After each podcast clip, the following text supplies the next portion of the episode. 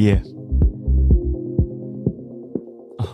Folge 18 von Sport Support. Herzlich willkommen, liebe Suppis, zu einer Folge, auf die ich mich ganz besonders freue. Ich glaube, das erzähle ich jede Woche, aber jede Woche stimmt es aufs Neue. Und diese Woche sogar die Folge. Endlich strafmündig. Juhu! Folge 18. Und das Wir dürfen jetzt offiziell Saufhut. Ja, st oh, stimmt. Oh, Max. Ja. Heute äh, sitzt mir gegenüber das fleischgewordene Doping für die Haare. Und zwar oh. nur für die Haare. Christoph Icke Dommelsch. Wir haben unsere Hörer lange Zeit äh, uh, auf die Folter gespannt, ja, haben ja. gesagt, ja, ja, wir reden über Doping, aber wir brauchten unsere Zeit, um uns angemessen auf dieses Thema vorzubereiten. Aber wir fühlen uns bereit, aus dem Schrank zu kommen. Ich fühle mich nie bereit dazu, weil es ist ein Thema, was un wo man, also wir labern ja sonst schon so viel. Ich bin kurz, äh, bevor wir die Aufnahme gestartet haben, gerade nochmal pinkeln gegangen und als ich rausgegangen bin, meinte Max, scheiße, ich hab schon wieder die Gefühl, wir labern uns heute zu Tode. Nein! Heute nicht, weil strafmündig heißt, ab jetzt strafen wir uns selbst für über 45 Minuten. Deshalb heute sind wir crisp und ich muss kurz sagen, Doping für die Haare. Nur für die Haare. Nur für die Haare. Ja, falls ihr bei uns werben wollt, äh, wir sind offen. Schon mal als kleiner Teaser. Schon mal als kleiner Teaser. Wir haben heute unsere erste Werbung, die bei uns gebucht wurde. Aber Sonntagabend nach dem Football stehe ich vorm Spiegel, schmink mich ab um kurz nach zwei und mach dafür mache ich mir die Haare nach hinten, weil ich mir die Sicht richtig mit ja. so Schaum abspüle. Und dann gucke ich so und denke, oh nee, scheiße, ey, die Haarlinie, die Heimratsecken werden immer größer. Und dann steht Markus Krawinkel, unser Leiter der Sendung in der Tür, guckt mich an und sagt, ja hör mal, natürlich gehen die Haare langsam zurück. Du gehst ja auch auf der 40 zu. Und ich muss sagen, seit Sonntagnacht habe ich da viel zu häufig drüber nachgedacht. Und er weiß, wovon er redet. Er weiß, wovon er redet. Markus Kravik ist A, über 40 und B, von Haaren her nicht mehr so gesegnet, aber oh, Doping für die Haare. Ich brauche bald Doping für die Haare. Ich werde alt, Max. Ach, jetzt komm. Ja. Aber ich weiß, Haarlinie, ich kenne diesen Begriff nur durch dich, ist bei dir ein ganz sensibles Thema. Und immer wenn's, äh, wenn's, äh, ja, Kollisionen gibt in deinem Alltag, dann wird direkt als allererstes an die zurückgehende Haarlinie, die immer größer werdende Stirn gedacht. Und da, da wird in da wird in ähm, in Millimeterabständen gerechnet, richtig? Ah, da wird in Mikrometern. Das ist wirklich bis auf die kleinstmögliche Einheit runter. Ja, da bin ich leider, da bin ich leider sehr anfällig. Ja, shit. Okay. Mach ja. dir keine Sorgen, mach dir keine Sorgen. Unser großes Thema heute, wir machen es wahr, ist Doping, aber vorher äh, wollen wir noch ein kleines News-Update geben, ja. was jetzt in der Welt des Sports äh, eigentlich gerade so los ist. Wir zeichnen Mittwoch auf, es ist jetzt 15 Uhr. Wir sind spät. Ja, wir sind heute später dran. Normalerweise machen wir immer 11 Uhr.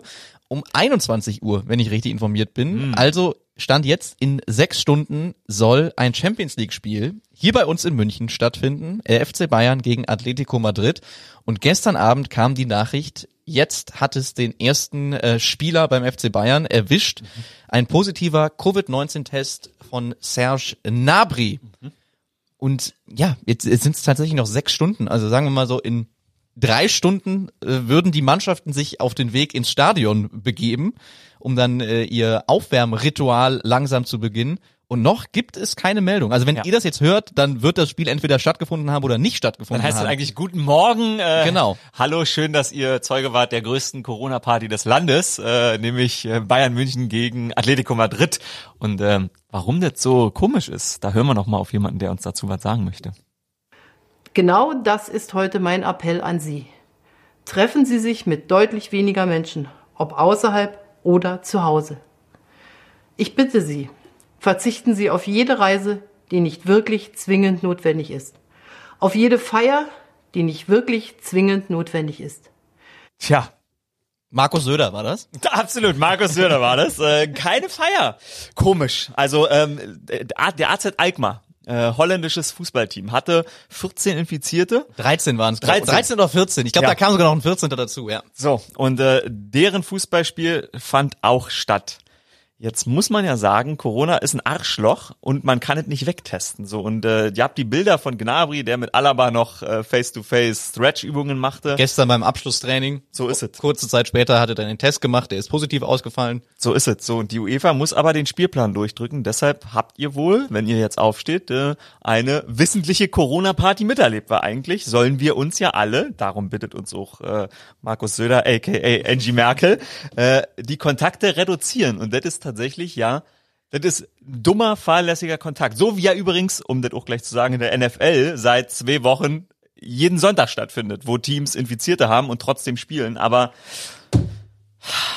The show must go on und die show must UEFA-Regularien sehen vor, wenn 13 Spieler einschließlich eines Torhüters fit sind, äh, sprich einen negativen Corona-Test gemacht haben, dann muss gespielt werden. Und unseres Wissens nach, also stand jetzt Mittwoch 15.10 Uhr, ist Wird noch kein weiterer positiver Fall dazugekommen. Wobei Das die ist Testung heute ja. Mittag stattgefunden hat. Vielleicht sind einfach die Ergebnisse noch nicht da und es kommt raus, dass äh, 7, 8, 18, 20, was auch immer Spieler, Staff-Mitarbeiter infiziert sind und dann wird natürlich äh, nochmal die Situation ganz neu bewertet. Ähm, wenn ihr das hört, wie gesagt, wir gehen glaube ich um 0.30 Uhr in der Nacht von Mittwoch auf Donnerstag live, Mhm. dann ist dieses äh, Gespräch schon obsolet, aber ich finde es irgendwie verrückt in dieser Zeit. Ist. Ähm, ja, fünf Stunden, fünfeinhalb Stunden sind's jetzt noch. Man hat sich irgendwie so auf so einen Fußballabend schon eingestellt und man weiß einfach hat nicht. man Ja, ja, auch Herr Domisch hat das gemacht, auch wenn er es nicht zugeben würde. Weiß man nicht, ob dieses Spiel stattfinden wird. Was auf jeden Fall klar ist, äh, es wird ohne Zuschauer in München stattfinden. Und das habe ich auch gestern übrigens anders gesehen. Äh, habe ich auch Champions League geguckt und in Rennes in Ja. Frankreich, die haben ihr erstes äh, Champions League Spiel ihrer Vereinsgeschichte Ah, bestritten. Stadtrennen, okay. Die haben jetzt einen, einen Milliardär im Nacken, Ah. der mit Selma Hayek verheiratet ist. nee. Habe ich gestern erfahren, ja. Also Glückwunsch Woher an kennst beide. du Selma Hayek? Also ich frag nur so. Aus Magazin. Du bist du nee. Deshalb du Was bist machten die sonst? Nein, die ist Schauspielerin. aber bist du hast kennst du die also meine Zielgruppe 33 plus da wo die Haarlinie langsam zum Problem wird. Ähm, äh, also Selma Hayek ist Göttin. äh, From Dusk Till Ja, Dawn. genau. Ja, kennst du hast du das noch so auch in, in im äh, pubertierenden jungen Alter? Ja, ich, ich kann mich an diesen Film erinnern. Ich glaube, das Ja. war nach Kill Bill einer der, Ja. der ersten Filme von Tarantino, die ich geguckt Ja, habe. Und ich klar. kam mir einfach tierisch verarscht vor, das weiß ich noch. Weil ich glaube, die ersten anderthalb Stunden des Films rechnet man mit einer ernstzunehmenden Handlung und Mhm. Irgendwann kommen Vampire und Zombies dazu. Also das daran kann ich mich erinnern. Aber ich ich, glaube, ich habe nicht so eine intensive Beziehung zu ihr, wie, wie du sie hast. Das ist, das ist durchaus möglich. Ähm, Ich möchte nicht weiter darauf eingehen, aber ich kann es mir nicht verkneifen, doch weiter darauf einzugehen und zu erwähnen, dass die intensive Beziehung ähm, nicht nur bei den Selma Hayek-Fans meiner Generation sehr intensiv war, sondern auch äh, bei äh, Jeffrey Tubin. Hast du von Jeffrey Tubin gelesen vom US-Magazin New Yorker? Nein, habe ich nicht. Ich muss mir gerade Mühe geben, den Faden nicht zu verlieren, warum ich überhaupt auf sie zu sprechen kam. Aber erzähl's ruhig, erzähl's ruhig. Stimmt. Jeffrey Tubin, ähm, ja, der arbeitet beim New Yorker, also eigentlich ein ganz gutes Magazin. Ähm, langjähriger Autor. Ähm, und er wird bei CNN scheinbar nicht mehr auftreten, weil CNN ihn geschasst hat von äh, seinen Aufgaben. Also er war da als Experte manchmal zu sehen, Für was? ähm, weil er während einer Zoom-Konferenz masturbierte und dachte und dachte, ähm, er ist übrigens Rechtsexperte und dachte, da ist da ist aus. Also ich habe ja schon Dann mal ist er ja bei sich in guten Händen. mehr gibt's dazu nicht zu sagen. So, Selma Hayek. Genau, der die ist mit Milliardär. dem Milliardär jetzt Ja, Stadtrennen. äh, ver, ver, heiratet, weiß ich Ja, nicht, oder ja. auf jeden Fall, ich glaube, die sind verheiratet. Also Ja. wenn sie und er schlau waren, haben sie beide ja gesagt. ähm, da waren jetzt in Rennes, in dem Stadion, waren wohl an die 10.000 Leute. Krass, okay. Und das mit den Masken, das wurde so halbherzig. Ich glaube, so bei den bei, bei vielen äh, Leuten, die ins Stadion kommen, um ein bisschen Rabatz zu machen, Mhm. sind die Masken eigentlich ganz angesagt, weil dann sieht man nur noch die Augenpartie, wenn man eine Kapuze drüber zieht. Es herrscht immer noch Vermummungsverbot in Deutschland Ja. eigentlich übrigens. Und da, da musste ich schon ein paar Mal drüber nachdenken. Ja, ja. François-Henri Pinault heißt der Kollege, dem der Club gehört, seit 2009 mit Selma Hayek, äh, Selma Hayek verheiratet. Also alles richtig gemacht, der Mann. Aber ob dann 10.000 Leute wirklich ins Stadion mussten. Ich habe dann Konferenz geguckt äh, und immer wenn in dieses Stadion geschaltet worden ist, habe ich so ein bisschen die Decke so an die Nase gezogen und es fühlt sich so ganz seltsam an, so viele Menschen auf einem Fleck bei einer sportlichen Veranstaltung zu sehen. Da kommt noch was zu auf dich als Fußballfan, weil auch Aki Watzke habe ich irgendwo äh, gelesen in einem Interview, ja, Fans, wir brauchen die Fans auch ein bisschen im Stadion. Ihr als Fußballfans, äh, generell wir als Sportfans, ist ja nicht nur im Fußball so, aber im Fußball wird es in den nächsten Jahren sehr anstrengend für euch, weil ihr müsst zu einer Menge, Menge Fußballspielen gehen, ob ihr wollt oder nicht. Jetzt kommt ja die neue ähm, Super League, die die FIFA unterstützt, nicht mehr die UEFA, mit den Top-Club, Top-Clubs Europas. Und also so wie Aki sagt, also das ist ja auch, wir brauchen ja auch die, wir müssen ja auch, die Fans müssen ja auch wieder kommen. Ihr müsst denn jede Woche drei bis vier Mal zu einem Fußballspiel gehen, 60 Euro bezahlen, damit das Ganze funktioniert. Ja, über diese Super League, da müssen wir nochmal gesondert sprechen. Super League. Super League, ja. ja Weil die. da, da, da, da crashen auch FIFA und UEFA gerade richtig aufeinander. Also die Ah. U- UEFA versucht tunlichst zu vermeiden, dass die FIFA sowas planen darf, weil sie sich dann selber, äh, glaube ich, nicht mehr so wichtig fühlen können, wie sie das gerade machen können. Aber da, darüber reden wir später. Darüber ich würde, reden wir später, ja. würde sagen, wir haben unsere Hörer jetzt so lange hingehalten. Allein in dieser Folge schon wieder 10 Minuten und 40 Sekunden. Wir müssen jetzt über Doping sprechen. Und äh, um das ganze Thema, es ist, ja- es ist ja sowas von groß und äh, eigentlich gar nicht zu besprechen innerhalb eines Podcasts. Aber um, fühlt sich schon an wie das erste Mal gerade bei uns. Das kann nur noch scheitern, weil wir jetzt so groß aufgebaut haben. Ich bin nicht spannend. Nein, man muss Spannung aufbauen und ich würde gerne, ich habe mir natürlich Gedanken gemacht, wie, wie kann man denn einleiten in so ein, in so ein Thema, wo man eigentlich ja auch nicht so viel drüber wissen darf, was, äh, Absolut, ja. Was das Ganze anbelangt. Und will, das ist natürlich noch eine der großen Fragen. ob man will auch man möchte denn? überhaupt. Ja, ja. völlig richtig, völlig richtig. Ähm, lass uns mal 53 Jahre zurückspringen. Dann sind wir im Jahr ähm, sieben, äh, also drei, 83, sind wir da? 83? ich glaube 17 und äh, 67. ja. stimmt, ja, 7, guck mal, nehmen wir noch 67. 1967. Hi, Grüße, Christoph hier. Tom Simpson, der erste Brite im gelben Trikot der Tour de France. Wir befinden uns im Radsport. An diesem Tag ist er etwas abgeschlagen vom Gesamtklassement und äh, will noch mal kurz vor Ende der Etappe zum großen Angriff auf die Spitzengruppe blasen und sprintet. Bei der 13. Etappe war es. Den 1961 Meter hohen Mont Ventoux. Oh, Mont Ventoux, ja, super. Immer äh, große Bergetappe, wichtig. En Kategorie. Hinauf. Es sind 40 Grad Außentemperaturen. Er geht sogar nochmal in Führung und plötzlich wird er langsamer und langsamer, so dass er irgendwann stehen bleibt und einfach auf die Seite fällt. Oh, okay. Er schreit seine Mechaniker, die gerade in der Nähe waren, an, put me back on my bike. Okay, krass, er ist runtergefallen sozusagen. Er lag da, Shit. Ich weiß gar nicht, ob sie damals schon diese Klickpedale hatten, ob die Füße noch fest waren. Er lag auf jeden Fall mit seinem Rad mitten auf dieser Straße. Und die Helfer, was haben die gemacht? Die sind dem Wunsch nachgekommen, haben ihn nochmal auf sein Rad gesetzt. Er hat nochmal richtig Tempo angezogen. Inzwischen haben ihn natürlich seine Kontrahenten überholt, aber er will nicht aufgeben. Er will wieder aufholen und er will den Gipfel erklimmen. Und 500 Meter vor der Ziellinie fängt er erneut an, im Zickzack zu fahren und fällt ein letztes Mal um. Put me back on my bike. Das war der letzte Satz des 29 Jahre alten Tom Simpson, der auf dem Gipfel vom Mont Ventoux in Frankreich im Juli 1967 verstarb und in seinem Blut werden Amphetamine und Alkohol gefunden. Krass. Der war so am Gelben, hast du gesagt. Der erste Brite, der es, er war da zu dem Zeitpunkt nicht im gelben Trikot, aber er war der erste Brite, der es ins gelbe Trikot jemals geschafft hat. Ja, das würde ich sagen, war wahrscheinlich nicht die Geburt des Dopings, aber dann äh, einer der ersten Momente, wenn man heute darüber spricht, wo man's Ja, ich glaube, also das ist ja schon Doping, auch wenn das blöd Ja, ja, klingt. natürlich. Also Amphetamine Ja, ja, ja, und. Alkohol logisch, logisch. ziehen sich heute Partymacher rein.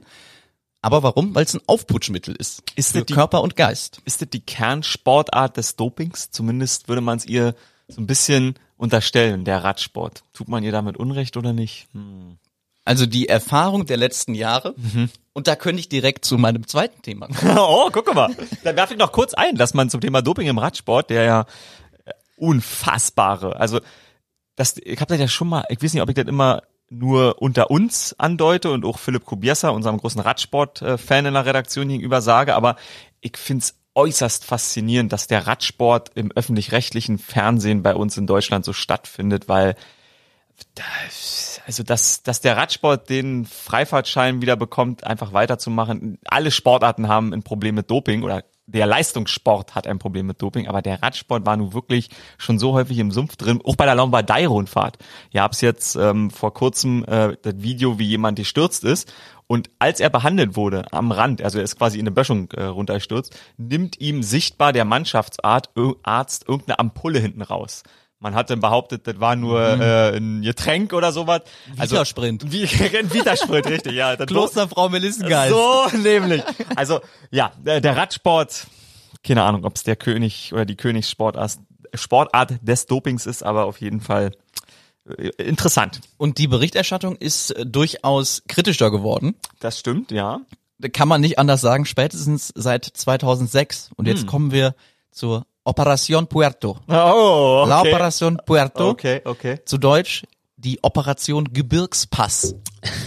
okay. Das klingt schon Das wie heißt- aus so einem Agentenfilm. Okay, ja. geil. Und auch das, was ich jetzt erzähle, das klingt alles wie aus einem Agentenfilm. 2006 der größte Dopingskandal in der Geschichte des Rad Radsports. Mhm. Und dieser Name, den ich jetzt ausspreche von dem Doktor, der ist bis heute allgegenwärtig. Eufemiano Fuentes, Fuentes, ja. ein spanischer Sportmediziner, Mhm. so würde er sich selber, glaube ich, nennen. Dopingarzt sagen inzwischen andere. ja. Dann bei dem gab's äh, 2006 eine, eine kleine Hausdurchsuchung, eine Praxisdurchsuchung. Und was hat man da sichergestellt? Dutzende Dopingmittel und Blutbeutel mit Codenamen beschrieben. Das war kurz vor dem Start der Tour de France. Und ein Tag vor der Tour de France wurden 58 Fahrer von der Tour ausgeschlossen, weil sie alle in Verbindung mit diesem Arzt gebracht worden sind. Ivan Basso war dabei, Alberto Contador war dabei, der später danach noch dreimal die Tour gewonnen gewonnen hat. jo. Und wer war natürlich auch dabei? Jan Ulrich. Ulle. Ulle, Ulle, Ulle, Ulle. Die meisten Ermittlungen wurden aufgrund äh, fehlender Anti-Doping-Gesetze eingestellt. Und äh, auch andere Sportarten sind äh, dann mit Fuentes in Verbindung gebracht worden. Ähm, Stimmt, Fußball, Fußballer, ja, ja, ja. ja, äh, sogar ein paar spanische Nationalspieler waren dabei. Also da, das ist alles nie so richtig ans Licht gekommen. Ähm, Leichtathletik war dabei 2010. Also das ging mehrere Jahre, wurden äh, weitere 14 Leute verhaftet, darunter auch die Vizepräsidentin des spanischen Leichtathletikverbands, Marta Dominguez. Also da waren führende Funktionäre, die eigentlich dafür da sind, äh, sowas zu verhindern, genau in gegenteiliger Rolle unterwegs, haben nämlich äh, munter mitgemacht. Ja, da ist ja, da ist, da ist, glaube ich, schon, das ist ein sehr guter Endpunkt deines Vortrages, glaube ich. Da ist ein, ähm, da ist ja schon ein großer Punkt begraben, dass ähm, die NADA, also das ist die nationale Anti-Doping-Agentur, die WADA, die Welt-Anti-Doping-Agentur, die wird ja zu 50 Prozent von ähm, quasi Staaten bezahlt und zu 50 Prozent vom IOC selbst unterstützt. Und die Leute, die in den Funktionen sitzen, die wissentlich Doping zulassen. Also ich sag mal so, das ist nicht ähm, journalistisch ähm, haltbar. Deshalb ist keine richtige Behauptung von mir.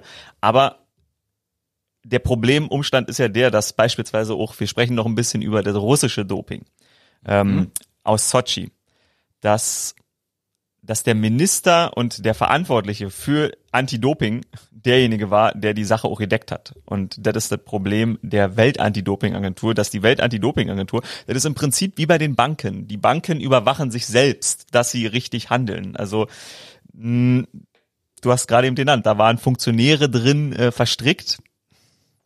Es ist es ist schwierig. Ulle übrigens, im Gegensatz zu Lance Armstrong, weil du gerade gesagt hast, auch sein Name tauchte bei Fuentes auf. Habe ich auch noch ein paar Stichpunkte zu dem Kollegen, weil das ist das ist so aus aus unserer äh, deutschen Podcast-Sicht Ja. äh, auch noch erzählenswert, äh, Absolut. was die Operation Puerto angeht, die Operation Gebirgspass. Die Vorwürfe gegen ihn, äh, Blutdoping, Wachstumshormone und äh, Testosteron, soll er sich von dem Arzt verabreicht äh, lassen haben. Und äh, auf seinem, auf diesen Proben, die man gefunden hat, auf seinen, auf seinen, ähm, auf seinem Blutbeutelchen, die ihm äh, zu Last gelegt werden, sta standen die Codenamen Jan. also das ist schon mal schlecht. Stimmt, dann war das lustig, ja, genau. Ein bisschen ja. besser gab's auch noch äh, Beutelfunde mit der Aufschrift Hijo Rodizio Rudis Sohn, weil Ah. der damalig, damalige ähm, sportliche Leiter vom Team äh, T-Mobile, Ja, I know. der hieß äh, Rudi Rudi Pevenage. Pevenage. Ja, ja, ein ja. Belgier. Also da hat man sich jetzt auch nicht wirklich so viel Mühe gegeben, das zu verheimlichen. Rudis, so. Es wurden SMS-Verläufe zwischen Pevenage und Fuentes nachgewiesen. Vom Team äh, T-Mobile wurde Jan Ulrich dann suspendiert, äh, aber er beteuert, beteuerte, muss man sagen, äh, seine Unschuld. Äh, ein Zitat von ihm, in einem Rechtsstaat gilt nur für, nicht nur für mich, sondern für jede an, andere Person auch die Unschuldsvermutung, bis das Gegenteil bewiesen wurde. Der eine oder andere mag sagen, das ist ja in dem Fall schon bewiesen, aber er hat sich äh, gewehrt, äh, das zuzugeben. Ein DNS-Test, äh, der auch vom Team Telekom ihm nahegelegt worden ist, den wollte er nicht machen. Äh, seine Anwälte haben versucht, diese Blutbeutel ähm, Transport, also die, die, die, die Übergabe von den von den spanischen Behörden an die deutsche Bonner Staatsanwaltschaft, Ja. um DNS-Abgleich zu machen, haben sie versucht zu verhindern. Das Ah, ist erfolglos mhm. geblieben. Äh, Ulrich hat dann sogar noch eine Pressekonferenz gegeben. Ich weiß nicht, ob du dich Oh erinnerst. ja, ja, ja, ja, ja. In so einem Hotel, Mhm. so Christoph Daum 2.0 war das. Das war davor hat schon das gesamte Team Telekom mit Zabel, Bölz und so diese Pressekonferenz Mhm. gegeben, wo sie gestanden haben und Ulle hat nach danach gesagt, ich nicht. Er hat gesagt, ich habe niemanden betrogen und niemanden Ja. geschädigt. Rückfragen waren bei dieser Pressekonferenz übrigens äh, nicht erlaubt. Am selben Abend ist er dann zu Reinhold Beckmann in die Talkshow gegangen. Nein, ehrlich, Ja, geil. Ähm, Krass, das muss ich mir nochmal angucken. Da haben dann aber nach der Erstausstrahlung Ja. die Anwälte auch geklagt. Da wurden Fragen gestellt, die haben wir so nicht abgesprochen. Alles klar. Ähm, äh, shit. Wo man sich auch fragt, jo, was, äh, was, was soll das jetzt? Mhm. Und dann, ist- ja, im Endeffekt, ich, äh, ich komme jetzt mal zum Ende, ja. Mhm. Ähm, Im Februar 2012 wurde er dann schuldig gesprochen, in Kontakt mit Fuentes gestanden zu haben. Infolgedessen belegte der Sportgerichtshof, von dem er dann auch wirklich noch angeklagt worden ist, Ulrich mit äh, einer zweijährigen Sperre, was eh egal war, weil seine Karriere hatte er bei der Pressekonferenz offiziell beendet. Und ähm, nach fast sechs Jahren Ja. hat er dann das erste Mal zugegeben, dass er Kontakt, Sagen, Zusammenarbeit hat mit nämlich- Fuentes äh, gepflegt hat. Ulle hat nämlich noch nie zugegeben, dass er gedopt hat. Lance Armstrong hat ja daraus nun schon mehrere Fernsehsendungen gemacht und sich ähm, ähm, quasi des Dopings bekannt. Aber im NDR gab's vor einem halben Jahr eine Doku ähm, über das Jahr 97, als Ulle die Tour gewann. Ähm, und das wird so erzählt, also das wird halt aus der naiven Sichtweise erzählt, als wenn man nichts wüsste. Und das ist schon, das war schon beeindruckend zu gucken. Das hat schon in Anführungsstrichen auch Spaß gemacht und ich habe mich emotional sehr, sehr gecatcht gefühlt. Aber auch da ähm, wird nochmal klar gemacht, dass Ulle das nie zugegeben hat. Und der ist auch noch Toursieger von 97. Also ja, ja, das, das, diese Thema ist äh, in meinem Kopf nicht zu bewältigen, weil ich nicht weiß, aus welchem aus welchem Aspekt ich drauf gucken möchte. Also Doping im Sport haben wir jetzt ja schon gehört, gibt's schon sehr viele Jahre. Ähm, also ich finde, man könnte darüber sprechen. Jetzt gerade reden wir auch über Jan Ulrich. Jan Ulrich gibt's nicht zu und wir sprechen so ein bisschen mit so einer Note, dass man denkt, ja, na ja, Digga, jetzt wissen wir doch eh alle. Aber man hat dem Sportler gegenüber in Anführungsstrichen zu Recht, zu Unrecht, das muss jeder da draußen für sich auch irgendwie ähm, festlegen, ein schlechtes Gefühl. Man unterstellt ihm, dass er betrogen hat. Ja, la- lass uns doch mal bei, bei dem Typ Jan Ulrich Ja. bleiben. Ja, Vor, ich glaube, vor zwei Jahren war es, als dieses schreckliche sechs bis sieben Minuten lange Video von ihm aufgetaucht Oh ja. ist, Mhm. wo er auf Mallorca in seiner Finca ja, völlig geistesabwesend, Ja. ich glaube, ein Freund hat er dieses Video gemacht, versucht hat zu erklären, dass er keine Hilfe braucht und dass ihn bitte alle in Ruhe lassen sollen und zwischendurch hat er mal mit, dem- mit dem Küchenmesser Mhm. in die Kamera gefuchtelt und hat dann auch noch seine Familie ähm, auf Fotos gezeigt und hat gesagt, er will eigentlich nur seine Kinder sehen und äh, er- der von dem. Mann ist einfach nichts mehr übrig. ja, das stimmt. Und Das stimmt. ich, ich weiß nicht, ob man Mitleid haben sollte oder ob man sagen sollte, ja gut, das geschieht dir recht, weil was ich sagen will, der Typ ist in so ein System reingekommen, Ja, was scheinbar nur funktioniert und Erfolge abwirft, wenn du dich dem unterordnest, ordnest, was da von dir verlangt Ja, wird, nämlich ja, zu dopen. ja. Und was haben die Deutschen ihn hochgehalten und gefeiert und ihn als den, als den Prinzen, als den König Versteh des. Radsports ähm, gemacht. Mhm. Und er war einer der ganz wenigen, der die ganze Zeit wusste, Ja, das fußt hier alles auf Betrug. klar, ja. Ja. Und dass dann sowas dabei rumkommt, wie Jan Ulrich heute ist, das sollte eigentlich nicht wundern. Also es ist eigentlich nur eine logische Konsequenz. Das, er, er hat die ganze Zeit mit dieser Lüge leben müssen. Ich Aber verarsche er die Öffentlichkeit, auch- ja, ich muss zu äh, Presseterminen, ich werde in, in Fernsehsendungen gesetzt. Überall bin ich der cleane Hero. Mhm. Aber eigentlich ist das hier alles ein Riesenbeschiss. Das ist, das ist vollkommen richtig. Ich, ich fühle dich. Ich kann nichts ähm, anderes entgegnen, außer dass ich mich halt auch als als wir oder als ich darüber recherchiert habe, immer wieder, ich komme immer häufiger schon bei der Sache immer zu einem anderen Gedankenansatzpunkt und frage mich, okay, nicht können die was dafür? Das ist, das ist die falsche Frage, aber macht man sich nicht so einfach, wenn man, wenn man das immer wieder erzählt? Also, das ist das Einzige, was man auch immer wieder erzählen kann, weil das ist genau das, was man weiß, was man sieht, wo auch der normale Zuschauer, der jetzt nicht sich wie wir tiefer damit beschäftigt, einfach, das kriegt er mit. Und das ist die, sag mal, die Informationsebene und die emotionale Ebene, die jeder packen kann. Man denkt sich, shit, der war Toursieger, der steht da, dicke Werbeverträge, ähm, durch Deutschland gereist, Konfettiregen, dies, das, Ananas. Ähm, er fliegt auf, weil der Arzt mit seinem Beutel drauf äh, hochgenommen wird und man will so Rudis Sohn, Jan, und denkt sich, Rodizio. und, und denkt sich, ja gut, sei doch, sei doch smart, gib's zu und ähm, werd dadurch von den Fans, von den Leuten, für die du es ja auch gemacht hast, für die Zuschauer, ähm, so ein bisschen auch ja von der Schuld befreit und man denkt sich, ja scheiße, Mensch, Kacke, man, aber man hat man nicht so ein böses Gefühl dafür oder so ein böses, Gefühl ihm gegenüber. Und jetzt ist ja bei Ulle explizit der Fall, man sieht so ein Video und denkt, sie hat so einen Mix, er gibt wahrscheinlich zwei Lager, hat so einen Mix aus, okay, shit, Mitleid und auch ein, ein Lager von Menschen, die sich denken, yo, ihr schied ihm recht, weil er hat betrogen.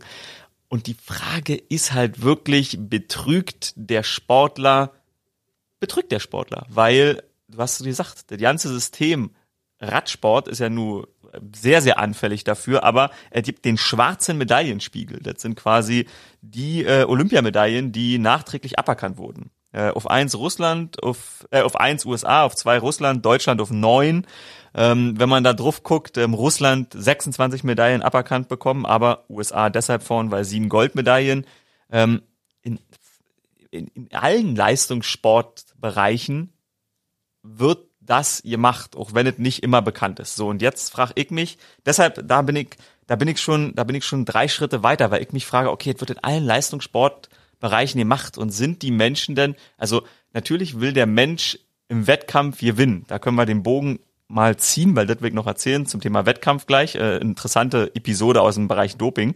Der Mensch will ja den Wettkampf gewinnen. So und jeder Mensch der im Wettkampf steht, in einem sportlichen Wettkampf steht, in Anführungsstrichen, bescheißt auch ein bisschen. Also natürlich, wenn es kein äh, Richter geben würde oder kein Linienrichter geben würde, der guckt beim Kugelstoßen, wo die Kugel landet. Wenn ich die Chance hätte, würde ich so drei Zentimeter vorstoßen, weil ich, äh, also vorschieben mit dem Fuß, weil ich denke, shit, dann kann ich Gold holen. So, das ist, wenn man es als Zuschauer sieht, denkt man, ja, der hat da betrogen, aber jeder Sportler weiß, ja, so ist das, du willst ja gewinnen. Also das, das machst du ja nicht, weil du jemandem was Böse tun willst, sondern das ist einfach der normale Impuls des Menschen. So. Und ich frage mich, muss man sich beim Thema Doping nicht viel eher die Frage stellen, oder muss man das nicht sich vielleicht eher vor Augen halten, dass die Menschen, die das machen, und das sind in der Spitze, in einer großen sportlichen Leistungsspitze, unterm Strich in jeder Sportart irgendwelche Menschen, sind die nicht in eine Position gebracht worden, wo sie nicht mehr anders können. Und äh, Genau das ist es. Das, das ist nämlich der, da, der Bogen jetzt zum Thema Doping-Episode, Wettkampfvorteil erlangen äh, im Deutschland. Ähm, jetzt gerade angeklagt, Marc Schmidt, Dopingarzt nenne ich ihn mal, 42-Jähriger, hat über 20 Sportler betreut, hat da äh, mit 170.000 Euro Gewinn wahrscheinlich erwirtschaftet, aber hat in seinem Geständnis, was er abgegeben hat vom Münchner Gericht, gesagt, er hat es aus Liebe zum Sport getan. Und ähm, Das ist ein Zitat, was ich nicht verstehen kann. so, siehst du, und ich bin so, ich bin, ich bin genau da auf der Seite, dass ich das sehe und mir denke, ja, das ist der erste, Warum? das ist der erste, der ehrlich ist, weil, Aus Liebe zum Sport sagst du, dann mach ich's nicht. Und nicht genau das Gegenteil. aber ich finde, das, ich finde, das ist, nee, mm, mm, mm, mm. wenn jeder das macht, wenn in jede, in jedem breiten Leistungssport, in der Spitze, der Sportler dazu getrieben wird, es zu machen. Äh, Also, ich kann, ich kann diese Position irgendwie ein Stück nachvollziehen. Aber jetzt kommt der interessante Teil noch zum Thema Doping in Deutschland. Seit 2015 ist der Straftatbestand. Deshalb ist dieser Marc Schmidt vor Gericht und er wird ähm, quasi wegen Körperverletzung auch angeklagt vor dem Münchner Landgericht. Und ein anderer wurde schon ähm, wegen Körperverletzung verklagt äh, aus dem Dopinggesetz in Deutschland. Und das ist former Ran Athlete äh, Adnan, äh, warte mal, ich habe mir den Namen nur Adnan Katic. Adnan Katic, besser bekannt als Felix Sturm. Das ist der erste, der unter dem neuen Dopinggesetz, was seit 2015 in Deutschland ähm, quasi in Kraft ist, nämlich dass Doping ein Straftatbestand ist, wurde Adnan Katic äh, Anfang des Jahres zu drei Jahren Haft verurteilt. Er ist in Revision gegangen, aber Felix Sturm hat quasi Steuern hinterzogen. Er hat gedopt und jetzt kommt aber der interessante Fakt ähm, er wurde wegen Körperverletzung auch verurteilt, weil das Gericht juristisch gesagt hat, wenn du dobst in einem Boxring, dann sind die Schläge, die du da verteilst, Körperverletzung.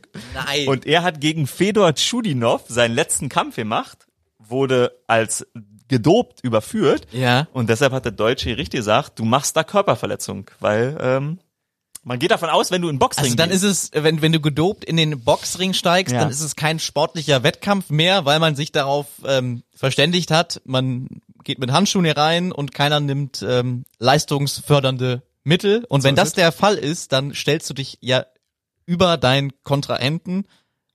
Es gibt ein Ungleichgewicht der, der Fairness und deswegen ist es dann Körperverletzung. Deshalb ist es dann Körperverletzung. Urteil muss noch bestätigt werden, weil Revision. Aber ähm, auch der deutsche NADA-Chef hat gesagt, kann er sehr gut nachvollziehen. Und falls uns jetzt Juristen zuhören, ähm, juristisch ist das wohl, alle, die sich dazu äußert haben, sagen, das ist clever, smart, ein bisschen findig, aber vollkommen nachvollziehbar. So, und da ist nämlich der Punkt, wo dann meine These nicht mehr haltbar ist, dass ich aus Liebe zum Sport nachvollziehen Ja, kann. ich, ich hätte auch noch ein Beispiel, aber erzähl, ja. Ja, ja, nee, genau, das ist einfach der Punkt, dass das, sa- da- vor dem Hintergrund halt, weil das jetzt strafrechtlich relevant ist, ist es halt eben sichtbar nicht mehr Liebe zum Sport, sondern es ist strafrechtlich so, ja, eine Körperverletzung. Aber ansonsten, ich, ich, also der erste, der für Doping äh, überführt wurde im olympischen Rahmen, äh, war Hans Gunnar Lilienwall. Und äh, Doping war in Schöner dem Fall- Name. Ja, ja, schwedischer Fünfkämpfer. Doping war in dem Fall äh, Alkohol. 0,81 Promille konnte man ihm im Blut nachweisen. Ähm, und dafür musste er quasi mit dem dopischen, äh, mit dem Fünfkampfteam seine ähm, Medaille zurückgeben, äh, seine errungene. Und äh, die 100 Meter Sprinter, das will ich auch einfach nochmal sagen. Olympische Goldmedaillen in 100 in 100 Metern Sprintern. Ben Johnson, Linford Christie, alle gedopt. Der einzige, der nicht gedopt ist von den Top 10 Zeiten, die über 100 Meter laufen wurden, ist ähm, Usain Bolt. Usain Bolt, ja. Aus seinem Team sind aber alle anderen Jamaikaner, Asafa Powell, äh, Jonathan Blake, ähm, Steve Mullings, alle überführt worden und ähm, ja. Bei ihm liegt's an den Yamswurzeln, an den jamaikanischen Yamswurzeln, sagt er immer. Ist das so? Ja, Okay. habe ich auch mal gegessen. Bin aber nicht schneller geworden dann. kann, kann ich vorne wegnehmen. Aber um nochmal an deinen Punkt anzuknüpfen, das Zitat dieses Arztes, der sagt, ich habe das aus Liebe zum Sport gemacht, das finde ich wirklich, das ist die dreisteste Aussage, die du in dem Zusammenhang treffen kannst, weil ein Arzt hat auch eine Sorgfaltspflicht gegenüber seinem Patienten. Er sagt, er hat das nur deshalb gemacht. Er war früher bei Gerold Steiner. Da hat seine sportliche Karriere angefangen. Äh, Im. Radsportteam, genau. Was dann auch wegen Dopings geschlossen wurde. Und äh, als Da junger... gab es nicht nur Wasser. Da gab's da gab's nicht nur Sprudelwasser. Äh, der junge Sportarzt hat damals ähm, gemerkt, dass das nicht, wie soll man sagen, koordiniert abläuft. Weil, Ja. also der hat nur 170.000 Euro, nur 170.000 Euro Gewinn damit gemacht. Also der kauft die Präparate, hat den seinen über 20 Sportlern wieder verkauft, sie angeleitet und er sagt, er hat das auch deshalb gemacht, damit das Ganze kontrolliert abläuft und nicht unkontrolliert, weil sich Sportler natürlich auch unkontrolliert die Sachen besorgen und von dieser schwarzen Liste, Medaillenspiegel, äh, die wir hier haben, da sind natürlich Weißrussland, Ungarn, die Leute, die da draufstehen. Nehmen wir jetzt mal, ich würde mal Marion Jones, amerikanische Sprinterin, die äh, fünf Medaillen hatte, die alle aberkannt wurden, die ist so ja in Amerika in Knast gegangen, weil sie alles gestanden hat. Die ist ein Sonderfall, aber die anderen, die auf der Liste stehen, das sind ja nicht die, die gedopt haben, also natürlich sind das die, die auch gedopt haben, aber das sind die einzigen Idioten, die eben nicht richtig vertuschen konnten, die nicht die richtigen Fristen eingehalten haben und genau auf diese Menschen bezieht sich, glaube ich, jener Mark Schmidt. So, aber jetzt du, warum es für dich nicht nachvollziehbar ist. Wie gesagt, die, die ärztliche Sorgfaltspflicht, äh, unabhängig von der Schweigepflicht, die sie ja scheinbar alle ganz gut einhalten können, was das angeht. stimmt. Das ist, es, es gibt Beispiele, es haben, haben Sportler im, im speziellen Radfahrer erzählt, die mit EPO, also mit dem angesagtesten Dopingmittel im Radsport, ähm, gedopt waren. Die werden nachts um zwei, drei Uhr geweckt Ja. und müssen sich dann aufs Fahrrad setzen, ordentlich abstrampeln, weil sonst das Herz stehen bleiben würde. Also diese Körper, die sind, also nicht nur das, Ja, ja. das ist ja nicht nur Beschiss, das Absolut. ist auch scheiße gefährlich.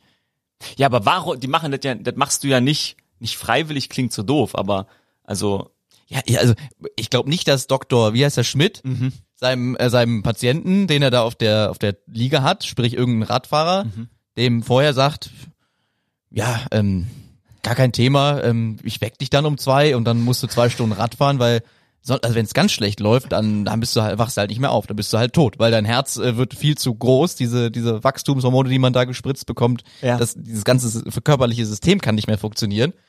Und wenn du dich dann nachts um drei auf dem Rad wiederfindest, ja. wie du in irgendeinem fensterlosen Raum auf, auf so einem, auf so einem aufgebockten Fahrrad sitzt und um dein Leben strampelst, weiß ich nicht, ob der ein oder andere sich da fragt, hätte ich doch mal besser äh, mich informieren sollen, weil das finde ich jetzt eigentlich nicht so gut. Am liebsten würde ich schlafen und nicht hier Todesängste haben. Hm. Und da, und, da- also ich finde halt der, der, der Sportler, der wird halt auch zum Versuchskaninchen für die, für die Wissenschaft.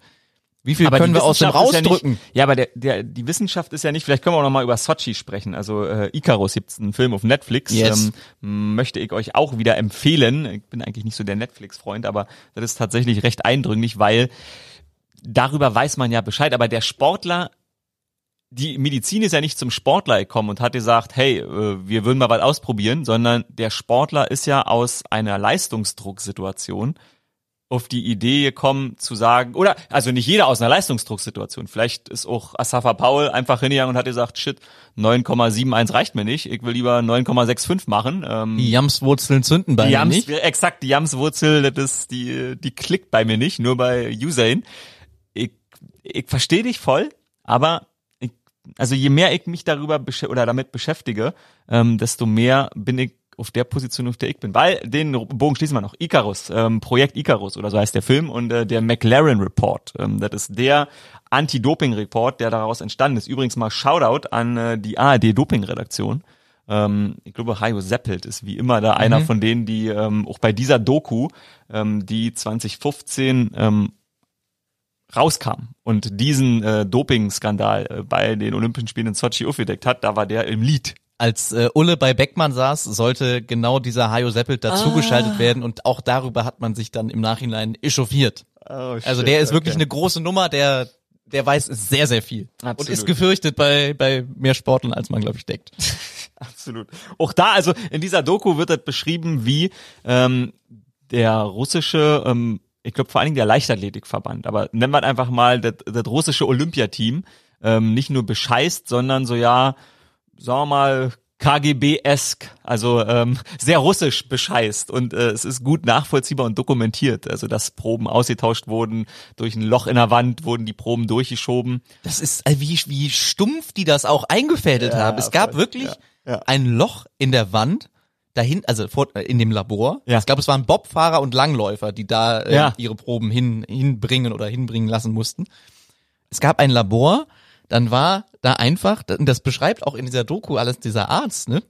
Dann war da ein Loch in der Wand, da war so eine, ja, so eine Scheinlüftung, Ja, also so genau, irgendein ja. Plastikding drüber. Und auf der anderen Seite der Wand war ein Schattenlabor, wo diese Proben einfach ausgetauscht worden sind gegen saubere. Krass. Also wenn man, wenn, wenn wir uns jetzt überlegen krass. würden, wie stellen wir das am schlausten an? Du würdest mir diesen Vorschlag liefern. Dann würde ich sagen, zu plump. Damit kommen wir nicht durch. Ja, das, das kann nicht funktionieren. Ja. Das kann nicht funktionieren. Ja, das Alles läuft da Hightech ab und hier wird abgehört, stimmt. da wird abgehört und die machen einfach ein Loch in die Wand. Sag noch einmal, falls wir jetzt Probleme mit dem KGB bekommen, diesen russischen Satz mit dem Maulwurf. Oder wie, wie war das? Der Marienkäfer. Djukopal i wstat nie может, ждет он, кто ему поможет.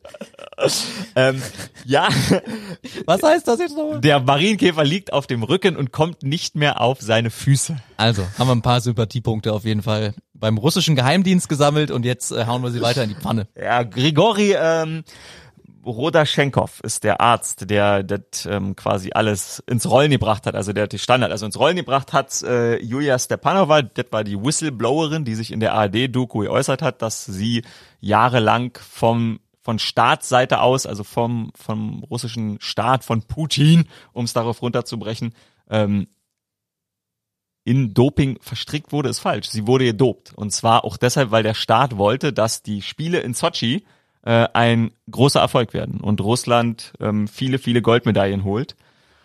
Und da muss man einfach sagen, das meine ich. Das ist halt das Schwierige. Also wir haben in Deutschland selber ähm, die DDR gehabt, deren Staatsdoping quasi nachgewiesen wurde.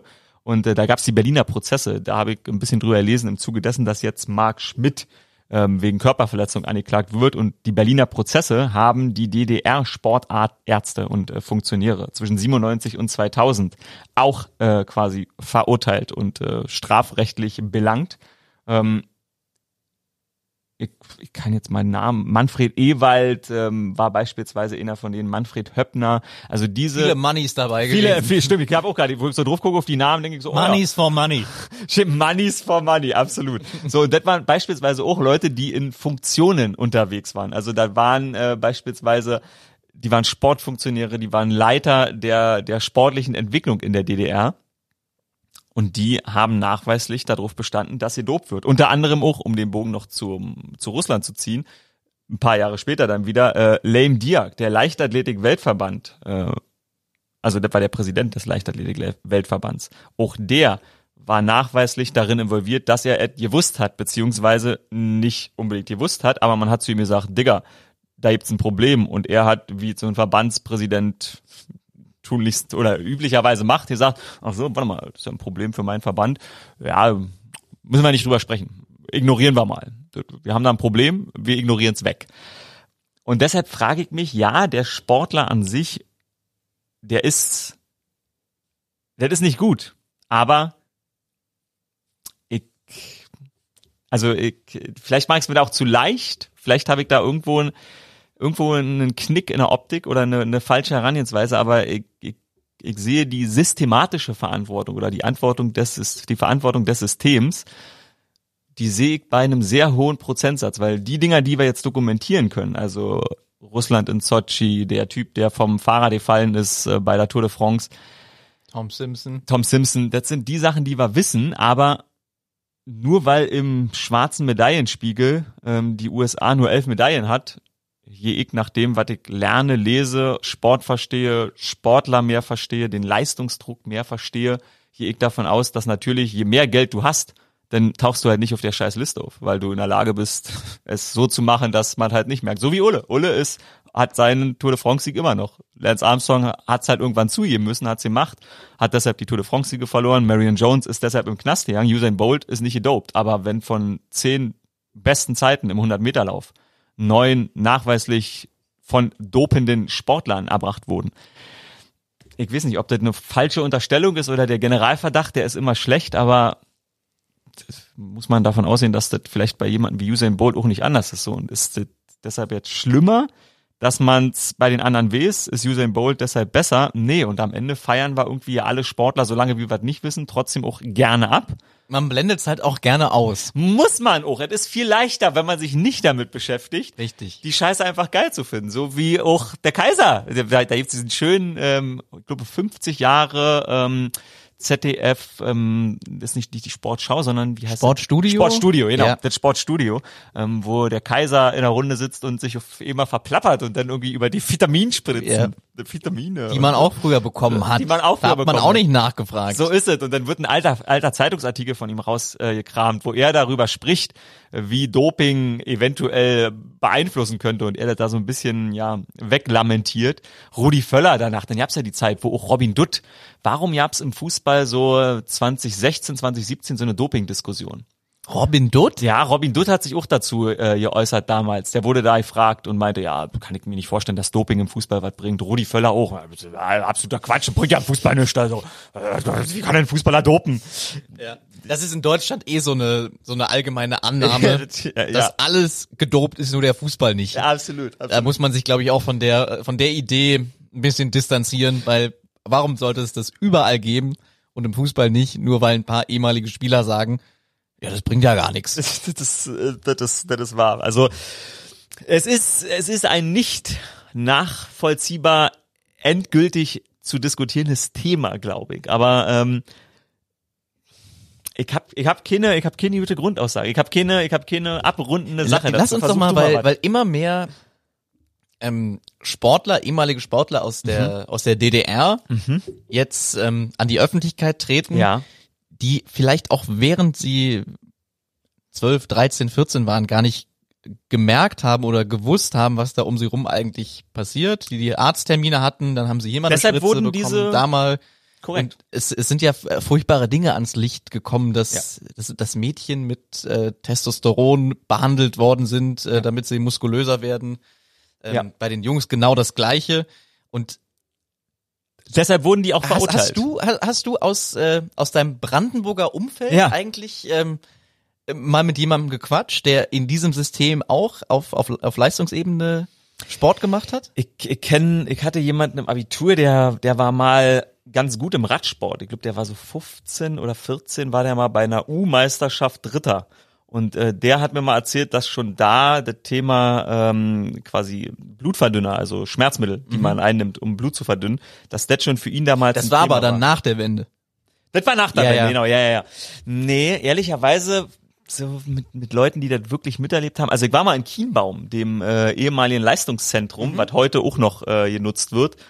Und boah, das, das, also das fand ich, das hat, da, da, da hat jetzt nichts mit dem Doping-Aspekt zu tun, aber das fand ich schon sehr, sehr eindrücklich, wie das sich damals angefühlt hat. Das fühlt sich an wie Medizin. Dieser, da gibt's einen Raum, ähm, wo quasi ähm, die die Ruderer drin rudern konnten und das war als Unterdruckkammer. Also du konntest quasi schärfere Trainingsbedingungen erzeugen, weil Ja. du äh, Höhe simulieren konntest. Allein der Raum. Bisschen Folterkammer. Ja, der Raum wirkte für mich wie eine Folterkammer. Und ähm, das ist auch der Aspekt oder der Grund, warum eben diese DDR-Sportfunktionäre, Schwimmverband äh, etc. verklagt wurden, weil nämlich die Sportler, das ist vielleicht zu einfach, aber das ist die Aussage, die Sportler in der DDR, zumindest zu großen Teilen, die gedopt wurden, haben es sich nicht nur nicht aussuchen können, sondern haben es teilweise nicht gewusst, was sie bekommen, sondern nimm mal das Wässerchen, ähm, das, die Spritze, so wie der Kaiser dachte, die Vitamine, das, äh, die wussten nicht, was ihnen passiert ist. Das ist bei den Sportsachen, über die wir jetzt vor allen Dingen gesprochen haben, anders. Da wissen wir, dass die Sportler bewusst gesagt haben, ich möchte dopen. Und das ist natürlich auch ein Unterschied in der Qualität, aber ich habe tatsächlich nie mit jemandem darüber sprechen können, der das, der das nachweislich zugeben hat. Weil auch ehrlicherweise neben den DDR-Sportlern, die über die, über den Aspekt gesprochen haben, dass sie es nicht wussten und natürlich auch Sportler über den Aspekt, dass sie es wussten, aber sonst sprechen ja nicht so viele Sportler darüber, dass sie Ja, weil es auch, das ist unangenehm. Es ist natürlich unangenehm, ja. Natürlich. Ja. Und äh, wir hatten letzte Woche das, äh, das se- sehr schwierige, sehr ernste Thema Ja. mit ähm, sexuellen Missbrauch Ja. im Sport. Ja. Und ich glaube, da kann man jetzt einen, einen kleinen Rückschluss ziehen, dass, Mhm. es, dass es auf jeden Fall Parallelen dazu gibt, weil du bist Mhm. als so ein junger Mensch bist du halt abhängig von Vollkommen. von dem Trainer, von dem Verband. Du du willst Vollkommen. das Beste aus deiner aus deinen Voraussetzungen machen. Und dann fragst du vielleicht auch nicht nach, was was bekomme ich denn hier eigentlich? Du merkst nur, ja, dadurch wird vielleicht das Ergebnis fünf Prozent besser.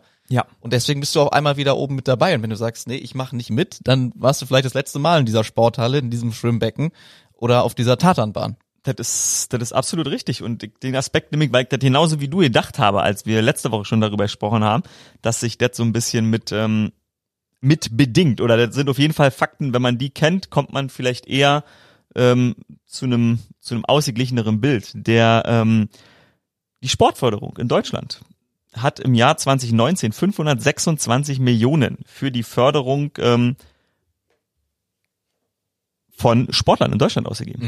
So und äh, beispielsweise, das ist, ich glaube 2016 ist das bekannt geworden, vor Rio, dass äh, der Innenminister, damals Thomas de Maizière, dass der deutsche Staat, der für die für den Leistungssport ja Geld ausgibt, damit der Leistungssport gut ist, dass der auch gleichzeitig eine Medaillenforderung an äh, den deutschen Sportverband übergibt. Also die sagen zwar, der deutsche Staat sagt zwar, hey, wir, ihr kriegt von uns 500 Millionen dafür, dass ihr Sport machen könnt, aber gleichzeitig wollen wir auch 33 Medaillen haben. Und das war damals ein ziemlich großes Thema und ziemlich großer Skandal, weil man dachte, hä, darf das Innenministerium das fordern? Also auch diese Gemengelage spielt am Ende eine Rolle, weil vielleicht nicht für den Sportler. Der Sportler interessiert sich natürlich für so einen Scheiß gar nicht. Sollte er auch nicht, weil dann kann er, glaube ich, seinen Sport nicht mehr gut ausüben. Aber der Trainer beziehungsweise der oberste Chef des Sportverbandes, der weiß natürlich, Moment mal, 500 Millionen, eigentlich brauche ich 800, ich muss 33 Medaillen machen, wenn wir nur 28 machen, krieg vielleicht im nächsten Jahr weniger.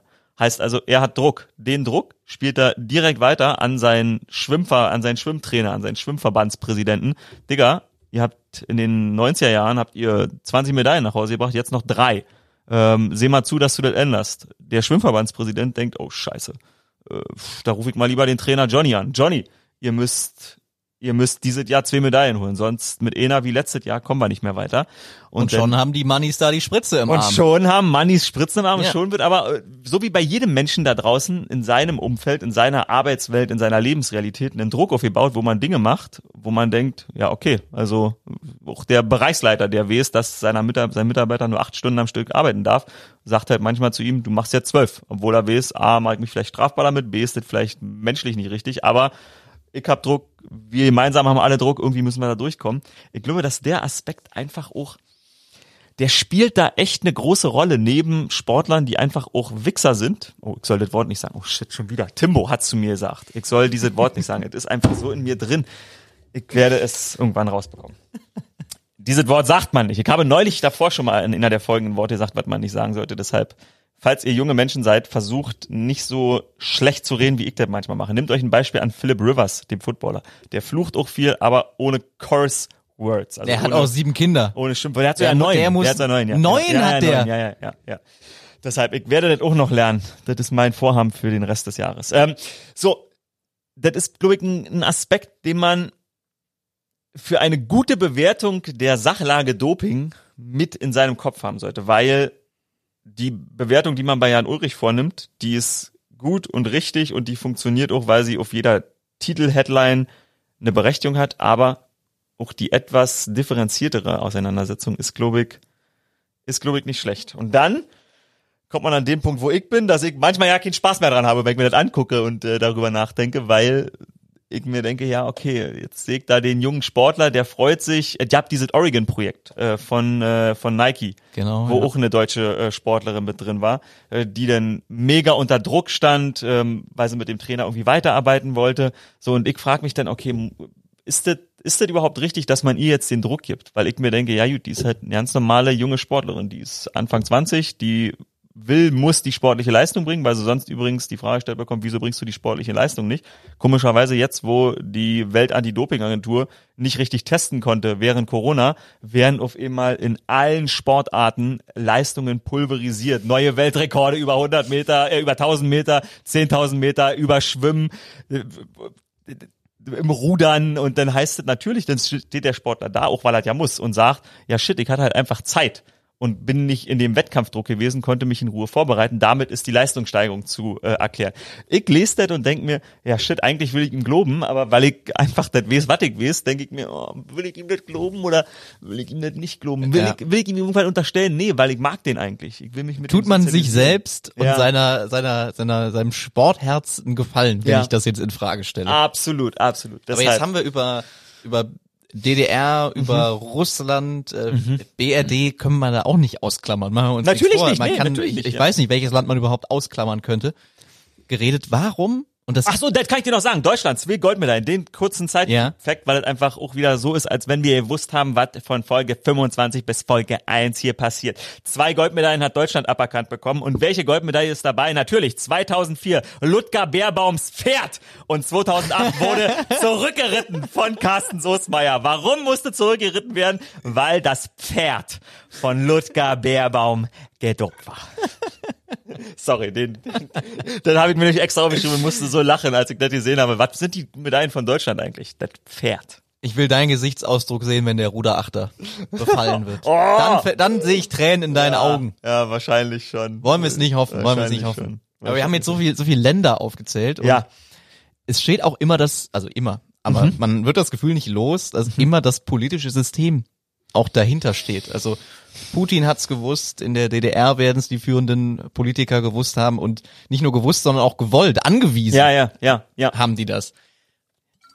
Wie krank ist das, dass Sport so eine politische Wichtigkeit hat, dass Ja. Systeme, Riesenländer, die die Bruttoinlandsprodukte von Milliarden haben, so auf ein Event, ob das jetzt Olympische Spiele, Fußball-Weltmeisterschaft, ähm, was auch immer ist, dem Ganzen so eine Wichtigkeit beimessen.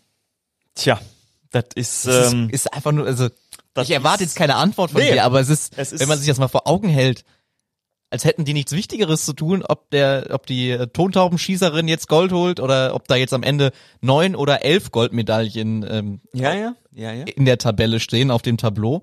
Da Das muss eine unheimliche Macht haben, wenn man gut glaube- im Sport ist. ich glaube, was, also das, vielleicht verkenne ich das auch, aber was mir so, also irgendwann ist noch mal ist so ein, so ein Tipping Point gewesen, weil bis zu einem bestimmten Punkt war es halt nur politisch. Also habt die Olympischen Spiele 80 in Moskau, wo die Amis nicht hin sind.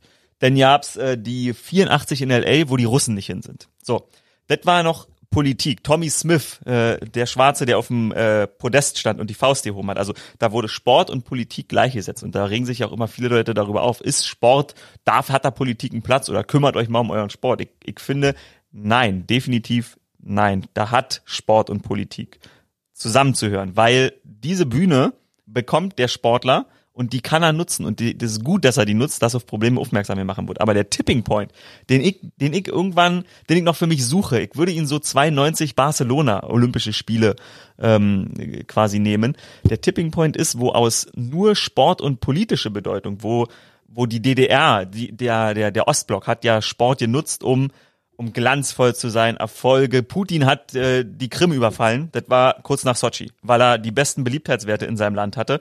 Da hat Politik Sport genutzt. Aber jetzt ist ja noch irgendwann der Tipping Point gewesen, wo Politik, äh, wo, wo Sport vor allen Dingen auch, auch wirtschaftlicher Aspekt ist. Also es ist undenkbar, dass bei Olympischen Spielen USA oder Russland aus einem politischen Grund nicht, nicht teilnehmen würde, weil der Wirtschaftsaspekt so groß geworden ist und so, so, so unverzichtbar ist, dass das, da, da ist noch mal was dazugekommen, finde ich. Neben dem politischen Aspekt, der wirtschaftliche Aspekt.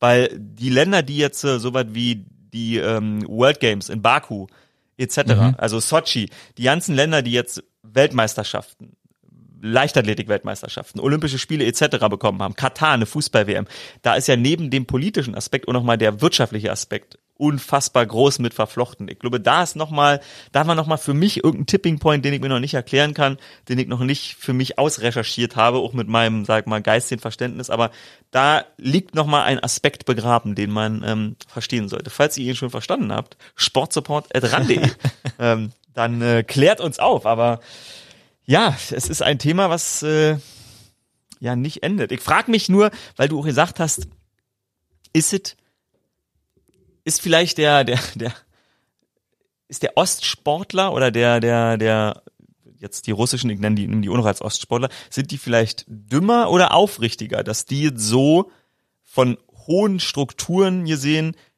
dezidiert zugeben und nachvollziehbar machen. Die einzige, die das in Amerika mal gemacht hat, war Marion Jones und die wurde im Verhältnis zu allen anderen, die gedopt haben, zu den Justin Gatlins, Tyson Gays, whatever, absurd viel mehr abgestraft. Die, ich, ich frage mich, ob, ob nicht, ob nicht die amerikanische Seite der Welt äh, oder vielleicht dann auch die BRD-Seite der Sportwelt vielleicht einfach ein bisschen abgekochter ist und es einfach nicht zugibt. Mehr Sitzfleisch. Ja, mehr Sitzfleisch an der Stelle und weiß, ach komm, wisst ihr, ist alles scheiße, ich geb hier, Lance Armstrong, ich geb hier meine ganzen gelben Trikots ab, aber ich mache am Ende noch das geile Foto auf äh, Instagram in meinem Raum mit den Trikots an der Wand und die kann mir Kinder nehmen. Und am Ende verkaufe ich ESPN noch zwei Dokus, wo ich das mache und mache noch ein Interview mit Oprah Winfrey, krieg auch noch mal 500.000 für. Und am Ende ähm, ist das Cash zumindest so auf dem Konto, dass das Leben deutlich entspannter ist als bei den Leuten, die zu ihm haben, wie Marion Jones, die dafür in den Knast gegangen ist.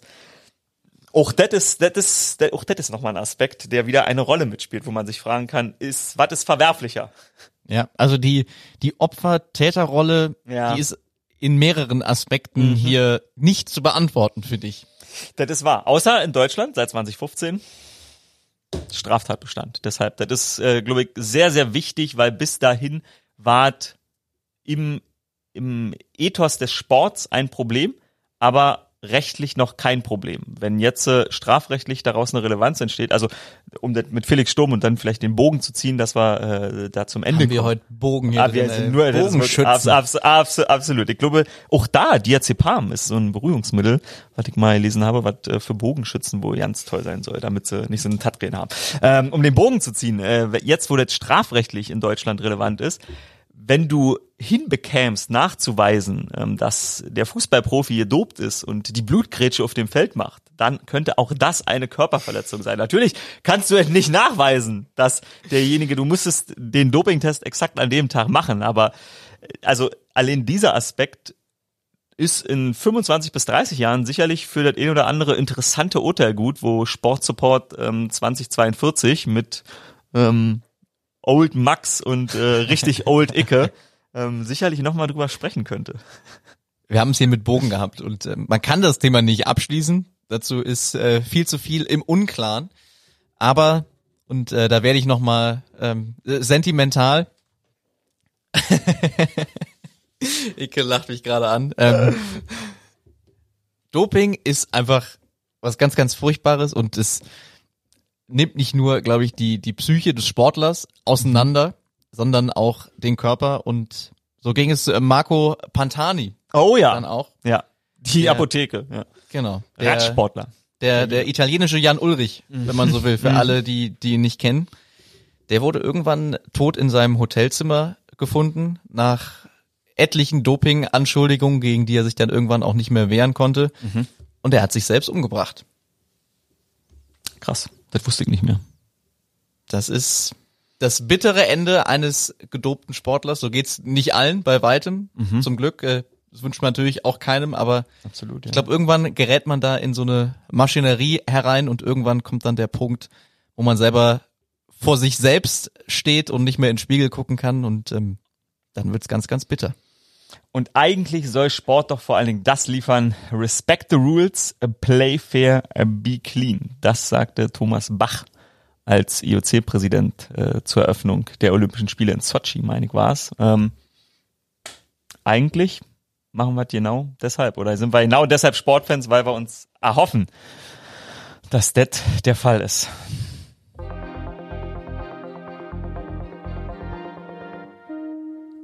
Wieder so ein stronges Thema hier im Mhm, Podcast. Aber ich muss sagen, je länger man darüber spricht, Ja, desto mehr will man ausblenden. ja, voll. Wir müssen jetzt das Thema wechseln. Wir müssen das Thema wechseln. Mein, mein Sportlerherz, mein Sportfanherz, das blutet. Je mehr ich mir darüber Gedanken mache, desto Ja.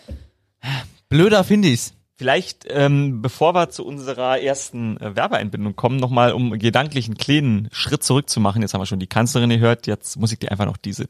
Das hat überhaupt keinen Sinn bei uns, aber ich, ich liebe es einfach. Ich liebe es. Was ist denn das? Das sind Hagebutten. Äh, Ich will dir nur sagen, das sind Herbstpflanzen, die sehr witzig sind. Man kann aus den Früchten Tee machen, guten Tee sogar. Aber wir Jungs, als wir noch ganz klein waren, haben was anderes daraus gemacht. Wenn man sie aufspaltet, diese Früchte, kann man daraus Juckpulver machen. Pulver, Das haben wir das? immer den Mädchen in den Nacken gestreut. Oh mein Gott, warum? Aber ja, warum? Weil wir sie ärgern wollten Ah. natürlich. Aber das ist nicht das Wichtigste an den Pflanzen. Ich finde, sie sind schön. Sie haben übrigens Dornen, die weit gefährlicher sind als die von Rosen. Obwohl, ich finde, die Pflanzen können sich sehen lassen. Ja, wenn sie sicher. so gefährlich sind, naja, Messer auf den Esstisch. Und der Herbsttisch wird damit so perfekt. So perfekt wird er. Das war der Altkanzler Gerhard Schröder. Ich möchte jedem empfehlen, seiner Frau zu folgen. Äh, Soyon Schröder-Kim, ich spreche es wahrscheinlich falsch aus, aber sie postet immer Videos von ihm. Ich bin so glücklich, dass wir das sehen können, weil er einfach, weil es einfach so schön ist, der Altkanzler mit den äh, Hagebutten. Ähm, holt euch mal einen Hagebuttentee. Kalte Jahreszeit. Vielleicht äh, holt ihr euch noch eine echte Hagebutte und streut sie eurer Freundin äh, in den Nacken. Oder ich habe gesehen, uns hören Leute ähm, beim Ausmisten des Schweinestalls. Sind Schweine, Kuhstall. Äh, Kuhstall, Entschuldigung, Kuhstall, genau, ja. Sind Kühe, ähm, sind die Juckpulveraffin oder nicht? Ich weiß es nicht. Aber äh, äh, mal ein großes Kompliment und einen großen, äh, ein großes Dankeschön an alle Suppis da draußen für den tollen Support. Und ähm, ja, weil ihr uns so toll supportet, kommt jetzt das. eine kleine Werbeeinbindung. äh, und zwar ähm, machen TikTok und The Zone in Partnerschaft mit dem Kicker einen Fußball Hub in der TikTok-App. Da gibt's äh, Highlights, Statistiken, exklusive Videos und äh, Livestreams rund um das Thema Fußball. Und Icke, was ist ein Fußball-Hub? Ja, Sehr so- neudeutsch. Ja, Also sehr, sehr neudeutsch. Hat's nicht geschafft in die äh, Cringe, Wild, Lost äh, Wort des Jahres Kategorie, aber ähm, ich glaube 2022 kommt der Hub äh, da rein. Ja, ich war extra auf TikTok mal unterwegs. Äh, so alte Männer wie ich suchen einfach bei Suche nach Fußball und haben dann oben in der Anzeige den Fußball-Hub von The Zone. Andere, die schneller finden, klicken einfach auf Entdecken und dann siehst du oben eine Menge von Maybelline etc., aber vor allen Dingen auch den, ja tatsächlich, auch vor, Das vor ist dein Algorithmus. das war mein Algorithmus. Ja. Maybelline war vorne, aber nach ein bisschen Scrollen habe ich den The Zone äh, Fußball hab gefunden und das ist quasi wie so eine Unterseite und da habe Mhm. ich tatsächlich dann die Videos von Fonsi, von die Free Kickers, die kannte ich so ja, auch äh, einen vernünftigen Podcast, Fußball MML mit Mickey Beisenherz und Mike Nöckern und dem dritten, ich weiß leider nicht, wie der dritte heißt, aber Grüße. Grüße Unbekannterweise. genau, auf jeden Fall, ja, großer Fan von euch. Und äh, das findet man alles unter diesem Fußball-Hub und tatsächlich habe ich mich da ein bisschen durchklicken können und äh, so ein fauler Sack wie ich bin, werde ich den auf jeden Fall für die Vorberei- Vorbereitung dieser Sendung nutzen, weil wenn ich darin klicke, habe ich alles, was wichtig war äh, im Social-Media-Bereich und dann kann ich mir eine Stunde Vorbereitung sparen. Also äh, TikTok-App runterladen, wenn ihr das noch nicht gemacht habt, äh, diese App dann auch öffnen. Ich tue es jetzt einfach mal so, als würde ich es meiner Mutter erklären. dann auf Entdecken klicken und dann oben auf das Bild mit The Zone Fußball Hub klicken und dann könnt ihr euch sportmäßig äh, berieseln lassen, wie man das äh, dieser Tage auf Social Media macht. Viel Spaß dabei.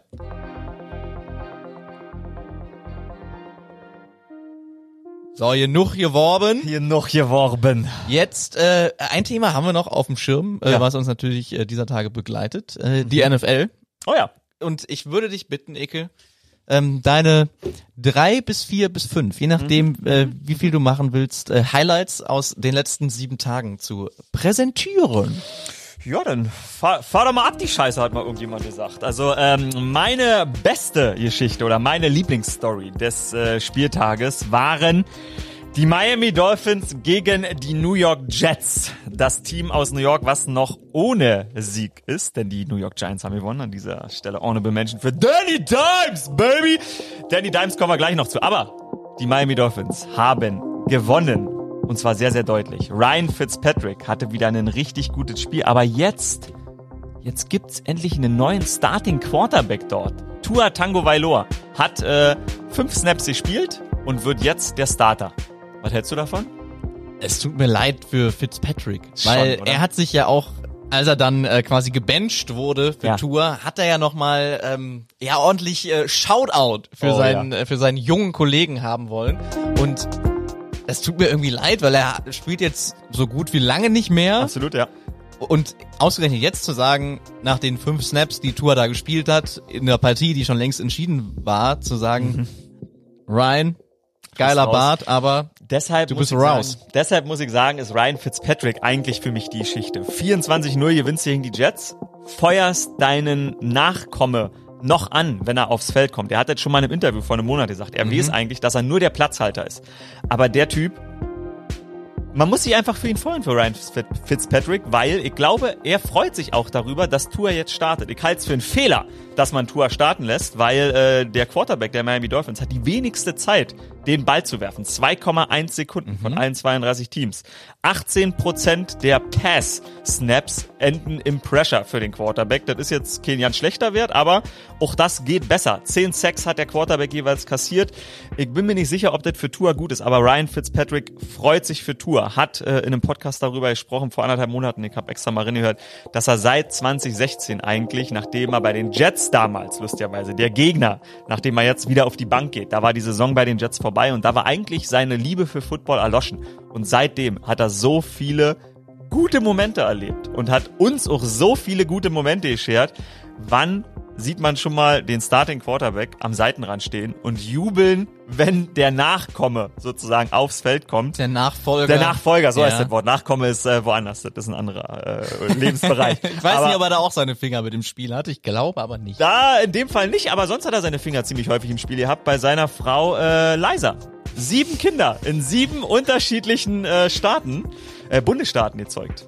Tatsächlich, ja, weil er acht Teams schon durch hat und die Kinder sind jeweils immer in einem anderen, äh, in einem anderen Bundesstaat sieben an der Zahl zur Welt gekommen. Acht Teams, sieben Bundesstaaten. Ähm, deshalb muss man sagen, auch dafür muss man Ryan Fitzpatrick lieben. Der Mann, der 49 von 50 äh, richtige Punkte erzielt hat beim äh, Wonder League Test. Das ist der Smartness Test für die Footballspieler. Das beste Ergebnis von allen Spielern. Und der Typ kommt ja aus Harvard. Und was wurde in Harvard gemacht, als er auf dem College war? Facebook, weil da kommt auch Mark Zuckerberg her. Ja. Und er hat zwar keine Verbindung persönlich dazu, aber seine Frau kennt's wohl, kennt wohl ein paar von den Dudes. Und er sagte aber in dem Interview auch, ähm, ja Mensch, hätte ich mal bei der Lotterie anders gewürfelt und wäre randomized in einem Zimmer mit Mark Zuckerberg gelandet, dann würde ich jetzt nicht hier stehen. Ich hab's Er gehört. sich dann gar keine Gedanken mehr um seine Haarlinie machen. Das ist Oder wahr. Bartlinie. Das ist wahr. Ich hab's gehört und hab mir gedacht, zum Glück, Digga, bist du nicht da gelandet, weil du machst mir eine Menge Freude, du machst den Menschen da draußen eine Menge Freude. Deshalb mein äh, Mann, Sehr sympathischer Typ. auf jeden Fall. Also und den Bart, äh, es, es gibt nur Sachen, die man daran lieben muss. Und er sieht halt wie ich mit den Haaren. Er hat gesagt, äh, wenn er keinen Bock mehr auf Öffentlichkeit hat, rasiert er sich den Bart einfach ab und dann erkennt ihn keiner mehr. So sag ich das ja auch immer mit meinen Haaren. Deshalb, ähm, da sind wir, wir sind nicht nur Brüder im Geiste, sondern auch Brüder im Haar. Brüder im Haar. Brüder im Haaren. So, und jetzt sind wir bei demjenigen, den ich gerade schon angeteased habe. Daniel Dimes und äh, die äh, New York Giants gewinnen gegen Footballteam.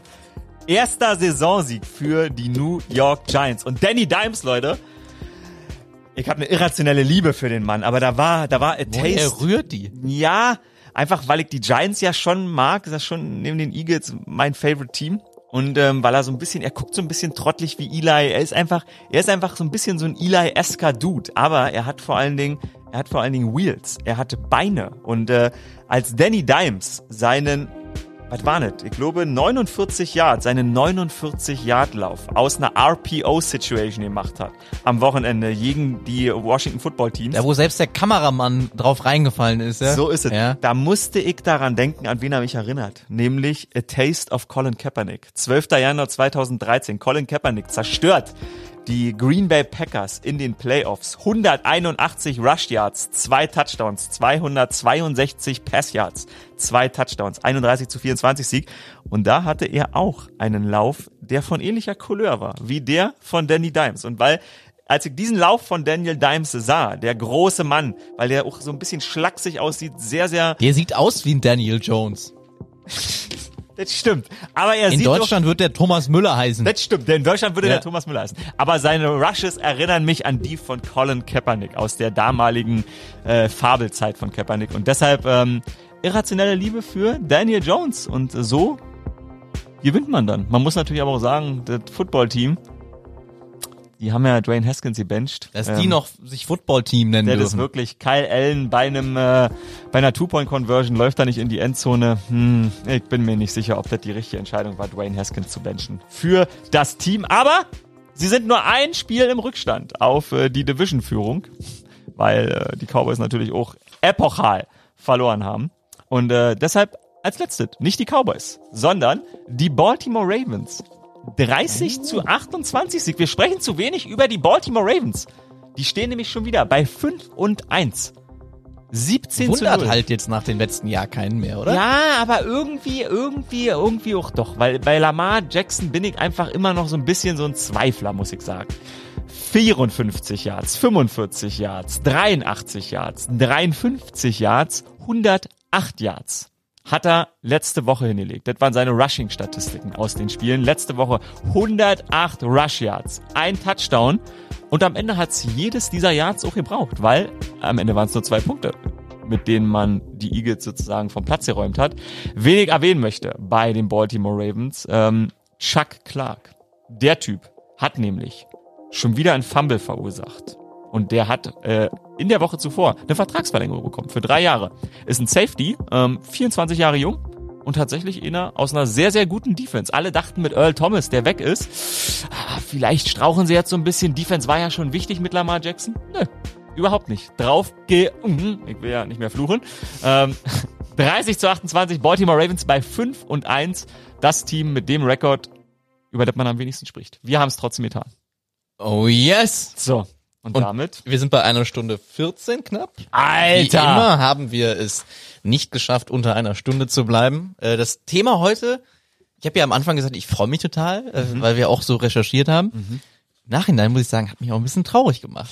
Weil je länger man darüber nachdenkt, desto schwieriger wird's, glaube ich, wenn ich das nächste Mal, egal welchen Sport mir anschaue, das nicht zu berücksichtigen. Wie geht's euch da draußen? Sportsupport@ran.de. Könnt ihr das ausblenden, wenn ihr Fußball, Leichtathletik, Schwimmen, Basketball, Football, was auch immer guckt, dass da vielleicht ein paar dabei sind, die man getrost äh, schwarze Schafe nennen kann? Oder ist das immer bei euch im Kopf? Tja.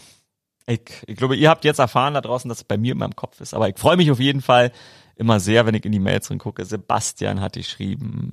Also wirklich ganz viele Menschen. Ich freue mich auf euer Feedback zu der Folge. Ähm, ich bin nicht zufrieden, aber ich bin nicht zufrieden. Das wirst du ja, Max. Deshalb, ähm, Ja, bei so einem allumfassenden Thema, ich Ja. habe dir von vornherein gesagt, wir Ja. werden jetzt nicht die, die Lösung hier am Ende präsentieren können. ich Kann will keiner. mindestens eine Lösung. Und dann noch eine gute. Haben wir noch ein Zitat? Ja, ich, ich hatte... Das obligatorisch Das- falsch vorgelesene Zitat von Christoph Dommisch. Aber, absolut, absolut. Ich äh, könnte mir fast vorstellen, um mal, ähm, um mal richtig cheesy zu werden, dass dieses Zitat von mir kommt. Einen großen Denker unserer Zeit. Es steht zumindest kein Name drunter. Deshalb frage ich mich, ob es nur meine Weltanschauung ist oder ob es ein Zitat war. Ich weiß es nicht. Aber der Zweifel ist die Grundvoraussetzung für den Beruf des Journalisten. Wow. Mhm. Ich schieße auch noch eins hinterher. Hau ich raus. tue das, weil ich ein absolut reines Gewissen habe. Auch den habe ich wieder die Woche gesehen. Er ist einfach. Christoph Daum. Also, bleibt gesund, äh, dopt euch nicht. So. Das kann ganz böse enden. Zwei. Beispiele haben wir genannt, eigentlich Genau. drei. Es gibt noch viele mehr. Also, wenn ihr da draußen junge Leute seid, die Leistungssport betreiben, seid äh, ehrlich zu euch selbst, zu den anderen, zu euren, zu eurer Konkurrenz und ähm, dann wird das. Falls der Mann von der Pressestelle vom FC Union zuhört, beantworte meine Mail. Ich will Oh. mit Lute sprechen. Andreas Lute. Vielleicht nächste Woche in der Folge. Ansonsten äh, freuen wir uns sehr auf eure Mails, die reinkommen. Äh, wenn, wenn wir euch anrufen dürfen, gerne die Nummer dazu schreiben. Und dann hören wir uns nächste Woche. Viel Spaß beim Fußball heute Abend, wenn es stattgefunden haben sollte, wenn ihr das gehört haben werdet. Futur 7. Tschüss. Rinja hauen!